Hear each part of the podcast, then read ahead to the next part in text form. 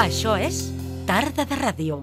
Ramoncín, bienvenido a Radio Sabadell. Muchas gracias. Bienvenido, bienvenido a Tarde de Radio. Eh, Ramoncín Ramonet. eh, Ramonet. Sí, suena, suena de la misma manera. Está muy bien, a mí me gusta mucho, sí. Oye, desde Madrid se ve Cataluña musicalmente bien. Tenemos buena salud. ¿Tú ves que andamos aquí bien servidos? Yo no soy el, el- el- el mejor eh, comunicador para esto, pero yo estoy enamorado de Cataluña. O sea, yo, yo vivo absolutamente entusiasmado con mi relación con, con Cataluña y con los catalanes y mm, he, yo he desarrolla- he desarrollado aquí la mayor parte de mi, de mi trabajo y de mi vida, ¿no? Y soy un enorme defensor. O sea, yo soy, debo ser el único tío que hay en Madrid que es del Madrid del Barça. O sea, es una cosa eh, in- in- inconcebible para la mayor parte de las mentalidades, ¿no? Pero sí es verdad que la gente que tiene cabeza, que es la única que interesa, lógicamente, eh, tiene muy claro que Cataluña es un sitio donde musicalmente, artísticamente, eh, funciona y ha funcionado durante mucho tiempo, incluso con más autonomía y mucho mejor que en el resto del Estado. I el català, a més a parlo més, ho controles bé. Sí, no me atrevo a, a- a contar mis cosas todavía en catalán, pero hago la mayor parte de mis entrevistas con la gente preguntándome en catalán, no tengo ningún inconveniente, porque además yo es que vine a hacer la Emilia San Clemente de Sebas en el año, en el año que ya se puede decir, y, y además tengo, presto mucha atención a los idiomas, me gustan mucho los idiomas, tengo la suerte de al ser músico tener mucho oído, ¿no? Y en- en- entiendo rápidamente la musicalidad, pero de idiomas rarísimos, ¿no? Yo voy a a, a Rusia y al final en una semana termino diciendo muchas cosas en ruso. Así que fíjate en catalán. Aquí estamos con Ramoncín, con The Cover Band, dándole un repaso a algunos de los éxitos de 1965-1975 que están contenidos en esta grabación, en este vinilo que nos presenta a hoy. ¿Empezamos? Vamos. Recuerdo lo que pasó con nuestro amor. Yo solo sé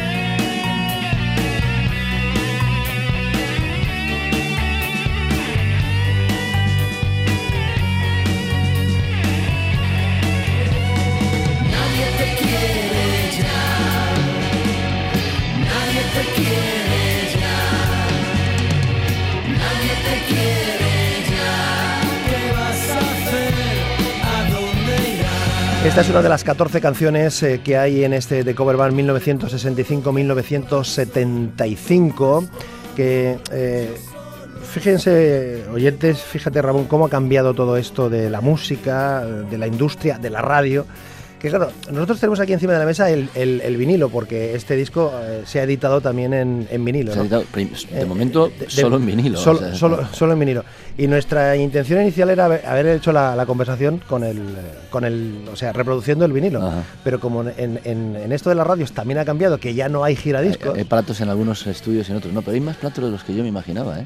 Sí, me estoy sorprendiendo mucho. La mayor como parte de los- consumidores, sí. Como, o sea, no, para no, no, no, el- no solo en casa, sino además en las emisoras, ¿eh? En, ¿Sí? en muchos estudios. Aquí tenéis otro estudio donde hay plato. Es cierto. Otro estudio de, de- de al otro lado. Y hay- Revox, hay- y hay Revox, plato, y y, Revox. y suena, y suena muy bien, además lo tienen cuidado y tal, ¿no? O sea que. eh, Mira, yo creo que yo creo que, que hay que encontrar la, la fórmula, ¿no? Tenemos que ponernos ya de una vez de acuerdo, no podemos seguir todavía otra vez con los debates de, de esto. Bueno, yo tengo primero la convicción y me parece que además me asiste la razón que como suena un vinilo no ha sonado nunca un CD jamás. El vinilo eh, produce un sonido más cálido, es un sonido real, es un sonido que tiene un ruido de fondo, es un sonido que además eh, es para el que está acostumbrado nuestro oído. El oído es una cosa mecánica, por lo tanto es analógica. ¿no? Lo que hace el sonido digital es engañar al oído. Y técnicamente puede parecer que suena mejor, porque al haber ausencia de, de ruido tienes la impresión de que suena mejor. ¿no? Técnicamente es verdad. pero emocionalmente no lo es. Y todas las características terapéuticas, además, que ha tenido la música a lo largo del tiempo, parece que se ha ido perdiendo, cre- creándose la idea de que eso es una cosa de consumo, donde alguien puede tener en un aparatito 20.000 canciones, está muy bien, lo que no sé es para que alguien quiere 20.000 canciones, no acabo de entenderlo, supongo que es porque se van a mandar a enterrar con el, con el iPod puesto y durante el 10 años de la eternidad seguirán oyendo canciones, ¿no? Pero el- el- eh, hay que ponerse de acuerdo. Si, si todos eh, convenimos en que el CD no vale para nada, el CD es una cosa que ha perdido el prestigio, que no vale nada, a la gente le parece caro, mm, por eso compran los compran vírgenes y se los deshacen en casa de sus descargas en la red y tal y cual, legales o ilegales, cada uno, la moral de cada uno la moral de cada uno, ¿no? Eh, pues no hagamos Mercedes. Sí, eh, eh, encontremos la fórmula de no hacerlo. Hagamos vinilos, donde la gente, el aficionado, vamos a pensar en el aficionado, que es lo que hizo la industria dejó de hacer, que empezó a pensar en el consumidor y no en el aficionado. Pensemos en el aficionado y luego yo en este vinilo, por ejemplo, he encontrado la fórmula de meter una tarjetita con, con los mismas, el mismo diseño que la carpeta y tal, que lleva una clave. Entonces la gente entra en mi página web y con esa clave se descarga por una vez, por una vez en una versión digital de alta calidad el disco. Y luego ya lo utiliza en el formato que quiere. Lo deja en el disco duro de su ordenador, se lo pasa a un pendrive, le pone gaseosa y lo convierte en un MP3. O sea, eso cada uno que haga lo que le dé la gana. Y tú ya le has dado la opción. Incluso todos sabemos que hay una opción de PDF donde pueden salir las fotos, la portada, un librito. O sea, lo que incluso puedes dar el vinilo con el libro que luego cuando te lo descargues lo metes en la funda de tu, de tu CD. O sea, todo eso se puede hacer. Es, co- es compatible todo. Hagámoslo hagámoslo y dejemos ya de sacar CDs. Si no vale para nada, pues no saquemos más, más CDs, ¿no? Es decir, es una reflexión, ¿no? Imagino que tardarán un poco, pues porque todas las emisoras de radio tienen come CDs y en las tiendas de discos hay unas estanterías que tienen el tamaño de los CDs y... Mientras y se reconvierte todo eso, hay un pues hay que reconvertirlo, ¿no? Muy, pues bien, pues se reconvierte como se están reconvirtiendo tantas cosas. No estamos tirando las televisiones porque ahora viene la TDT y no sé qué y todo el mundo tira el tubo y tenemos el plasma y... Bueno, chicos, y hay unas radios, unos transistores y tiramos las, las radios de válvulas, que ahora todo el mundo quiere volver a tener radios de válvulas. O sea, es, esto es lo de siempre, ¿no? Yo recuerdo cuando era un niño que ibas por la calle, macho, y había muebles fabulosos tirados en la calle. La gente tiró sus muebles porque apareció la formica La formica. y compraban muebles de formica. Y la gente puso cintasol encima de unos suelos hidráulicos que ahora cuesta una fortuna comprar esos azulejos y esas baldosas hidráulicas ¿eh? que se venden en algunos sitios o incluso las que se hacen de nuevo. ¿no? Y vas por la calle y veías unos muebles que era una cosa, muebles Art Deco, aquellos aparadores Art Deco, con radio incorporada, con mueble bar, que ahora vas a comprar uno y cuesta una fortuna. Aquello estaba tirado en las calles, acordará cualquiera que vivió en este país entre los años 60 y 70. ¿no? Bueno, pues eso fue un error. Y ahora todo el mundo sabe que eso fue un error. Entonces, en este caso, ha sido un error olvidarse del aficionado y dedicarse al, al- al- al- consumidor. Y las consecuencias las está pagando el negocio todo. Es decir, primero por la radio, por la parte que le toca. La industria propiamente dicha, igual, los que formamos parte de la industria, como músicos, como autores, como escritores, como managers, pues la industria somos todos. Pues nos hemos equivocado todos, pues admitamos que nos hemos equivocado y hagamos las cosas de otra manera. ¿no? Tarda de ràdio amb Manolo Garrido. Estamos con Ramoncín, con este de, de cover band que se sitúa en un periodo del 65-75, época gloriosa donde las haya habido del mundo de la música.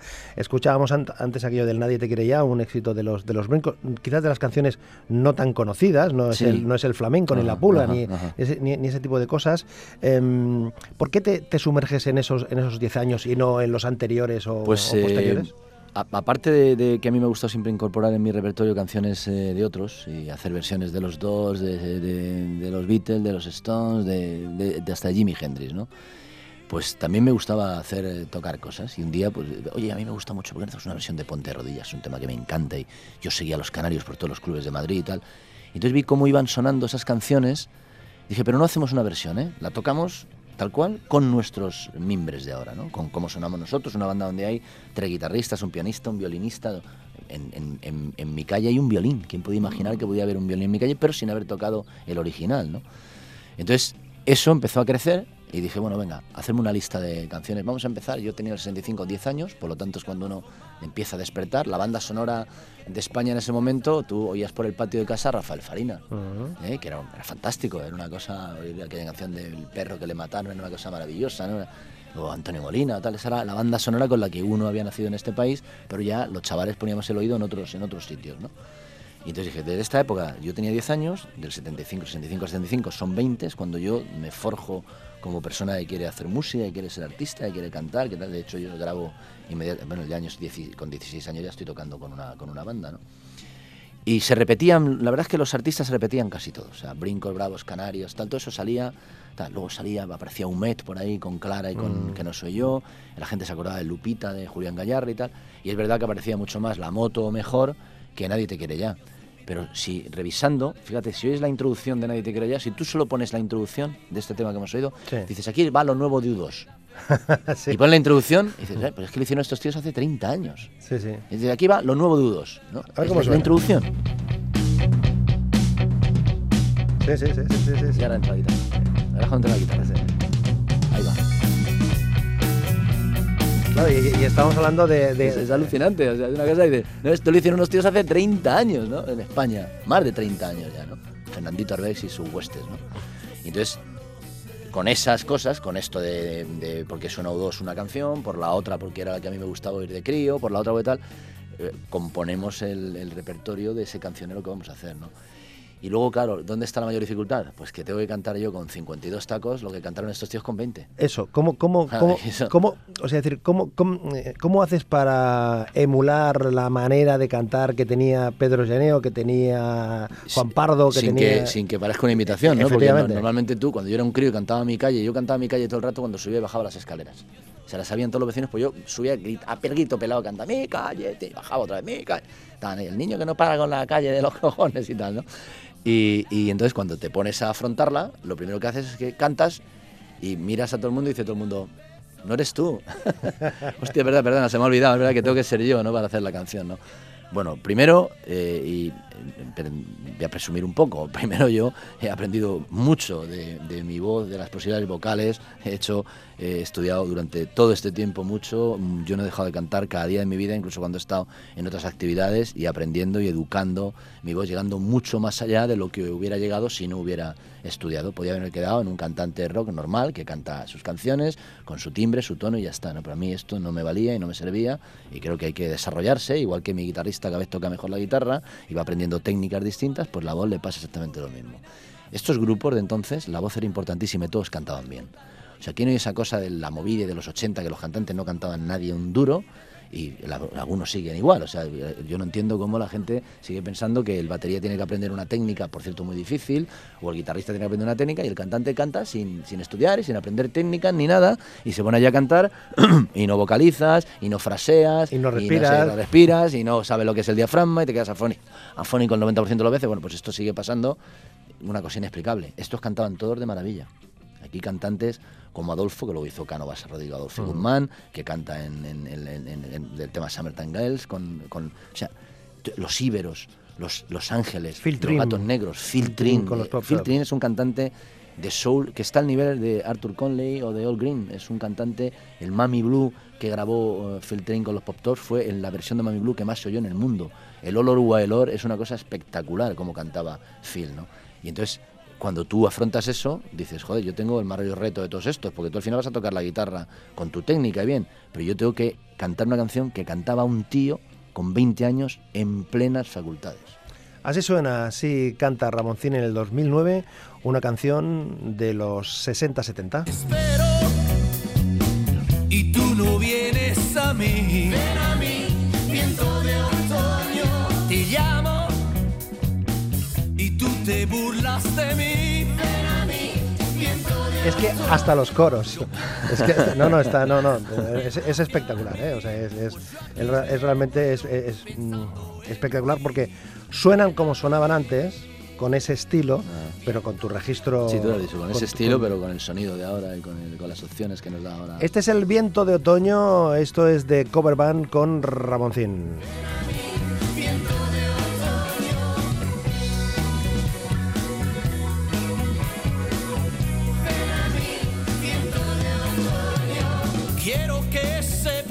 Que paso las noches con cuatro abanicos sentado en mi coche. Ven aquí, viento de otoño. Este, eh, estas, estas canciones, eh, mm, Ramón, actualizadas, pasadas por, eh, por, la, por la tesitura creativa vuestra, va a servir también para que una, parte de, otras generaciones descubran, eh, vean que la música que se ha hecho aquí en España eh, tiene, tiene un recorrido, tiene, tiene una historia, tiene una calidad y que quizás eh, se ha ido ignorando, ninguneando. quizás no, absolutamente. Es decir, aquí no, sé si estas y las que yo he hecho, eso sería mucho presumir y vamos a ver cómo se difunde esto y en cuántos sitios se pone, ya sabemos cómo funciona el, el negocio, ¿no? Pero es que aquí la gente cree que todo empezó en los 80.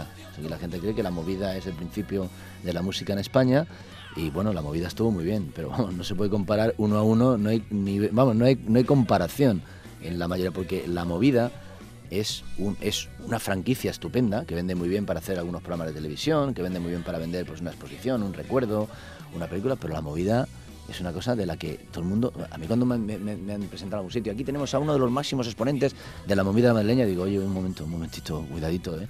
que cuando la movida se inventa por unos periodistas musicales para coger tajada en, un local de San Vicente Ferrer en la primavera del año 1983, yo había grabado ya cinco discos, dos de ellos en los años 70. ¿eh? O sea que yo grabé 78, 79, 80, 81, 83, o sea, cuidadito, ¿eh? Entonces, y, pero no solo yo, es que le preguntas a tu te sientas aquí a Olvido Gara, Alaska, y le preguntas y dice, yo no tengo nada que ver con la movida.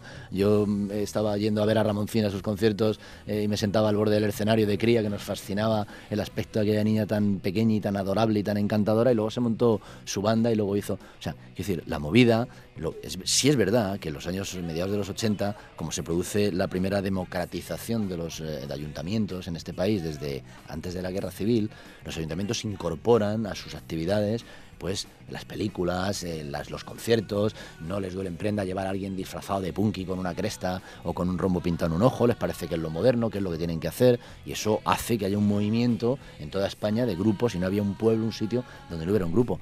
Pero el otro día me contaba Jordi Tardá que en 1967, solo en la costa desde Girona hasta, hasta Valencia, había 3.500 conjuntos. 3.500 conjuntos que un 90% grabaron algún disco. Un single, un, EP, un par de singles, tal. Cada sitio tenía una banda. No, era algo realmente espectacular. Y además el nivel es la leche. Cuando te pones a, a rebuscar eso y encuentras coño, ¿estos quién son? estos unos chicos que eran... El grupo, me acuerdo, el grupo aquel en el que estaba Tino Casal, un grupo gallego de los años 60, es alucinante, lo pone si es lo más moderno del mundo, además hacían british, hacían una música que ahora mismo, por ejemplo, a los chavales que les gusta el mod y el Northern Soul y ese tipo de música, les encanta esa música, ¿no? ¿Eh? que hay, hay, una gran cantidad de chavales que les mola eso, chavales que tienen entre 15 y, 30 años y que les mola comprar los singles donde hay Northern Soul y descubren a esos grupos españoles. Había 3.500 bandas. Es que el dato es espectacular. Es ¿eh? contundente. Es, espectacular. Entonces, claro, eh, sí, pues la movida pues estuvo muy bien, tuvo difusión, hubo un momento, coincidió con ese estallido, esa explosión de democracia, sin censura, donde todo el mundo podía hacer cosas y tal, pero ¿qué queda en realidad de la movida? Musicalmente, ¿qué queda? No hay un cancionero como el que hay de los años 60-70, ni siquiera en los principios de los 80, ni con lo que estamos haciendo ahora. Una canción contundente también, muy displicente en su historia, el Soy Así. Con patillas largas,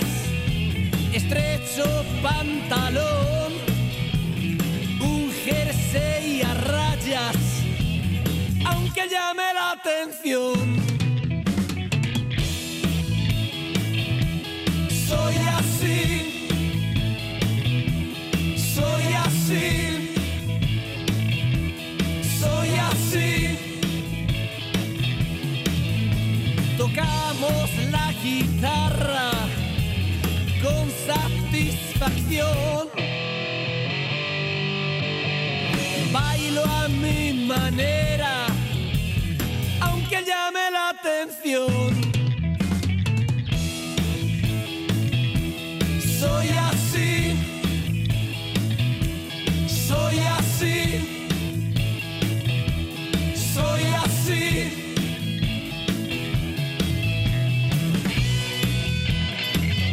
Cada dia, des de les 4 i fins a les 7, tarda de ràdio amb Manolo Garrido. Esto se llama The Cover Band, que es este, este compendio de canciones de 10 años, eh, auspiciado por eh, Ramoncín. Hay estas 14 canciones desde el Ponte de Rodillas de los Canarios, el 98.6 de, los, eh, de Los Ángeles, que si hay alguna emisora eh, en frecuencia modulada que emita en esa frecuencia, ya sabe que tiene un jingle ahí, apañado sí, fácil, Sí, sí. fácilmente. 28.6. El- el- la moto, Lupita, dos niñas de, de Juan y Junior, mm, el, el Soy Así, el Viento de Otoño que escuchamos. ¿Canarios dos veces? ¿Por tu devoción porque- canaria o...? No, no, no, es que yo era mi grupo favorito. Luego además la vida, y curiosamente, nos ha juntado a Teddy y a mí en, en una historia más truculenta, depende cómo se mire, pero en la que hemos dejado una parte de nuestra, de nuestra existencia, de lo que creemos, ¿no? Y el disco terminaba, eh, formalmente termina con What Can I Do For You, porque además yo ya, eh, ese tema cuando termina, hacemos el ruido del vinilo, termina haciendo... Uh, uh, y ¿no? Y entonces dije, "Oye, vamos a hacer un bonus track, vamos a ver qué tal nos sale el Ponte Rodilla, ¿no? Entonces, de- cuando pasa un rato, en el antiguo formato CD, en el antiguo formato CD, terminaba el disco, esperabas un, rato, parece que había terminado, pero no, surge de abajo unas voces que van cantando get off your knees", y hacemos el Ponte Rodilla, ¿no? Y a mí me apetecía mucho revisar esta canción. Primero porque tiene una mitología acojonante, ¿no? toda esa historia de- del extracto de, de polla en lata. O sea, es que decía, alguien dijo, mira, dice extracto de polla en lata, ¿no? Está diciendo, it's got the for love, ¿no? Con un acento muy escocés de Teddy y tal, pero la gente quiso decir eso sin reparar que en inglés, curiosamente, la canción podría referirse a una felación. ¿eh? Ponte de rodillas, eh, hazlo así como yo quiero, y se descubre más en, lo- las frases intermedias que canta entre las melodías que él va cantando que en lo que dice la propia letra, porque puede ser una plegaria, como parece ponte rodillas y reza tu Señor, pero cuando él dice sí, hazlo así, justo así es como quiero que lo hagas, mírame a los ojos y hazlo así y tal, parece que descubrimos otra cosa. Y yo quería descubrir eso cantando en este inglés que yo tengo, que parezco un judío neoyorquino, lo digo orgullosísimo además, ¿eh? y en contra de aquel escocés tan cerrado de Teddy donde era difícil entender lo que decía y por eso saltaron la censura, claro. Aparte de ser un tema que también la gente debería saber que fue número uno en Estados Unidos, que los canarios hicieron una gira en Estados Unidos con los Bee Gees y que cuando fueron número uno en Estados Unidos lo que había debajo no era cualquier cosa, era Otis Redding, Arthur Conley, sin, hablar de los Doors, Jimi Hendrix, etcétera, etcétera. Es decir, número uno en Estados Unidos fue Ponte de Rodillas y número uno en muchos países del mundo, además en las listas de soul.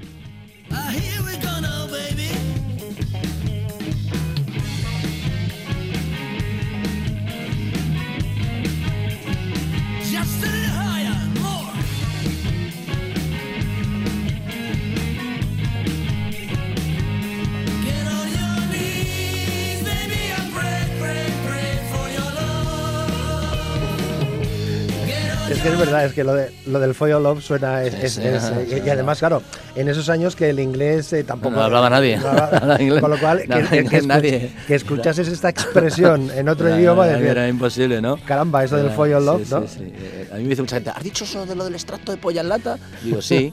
Ah, pues no, no, no lo dicen, no, digo, no, es que dice otra cosa. Dices, got to the for your love. O sea, es otra cosa que no tiene nada que ver, ¿no? Y depende de cómo digas, sobre todo si llega un tío en la emisora de radio y dice, mira lo que ha dicho este tío aquí, se lo creyó todo el mundo, ¿no?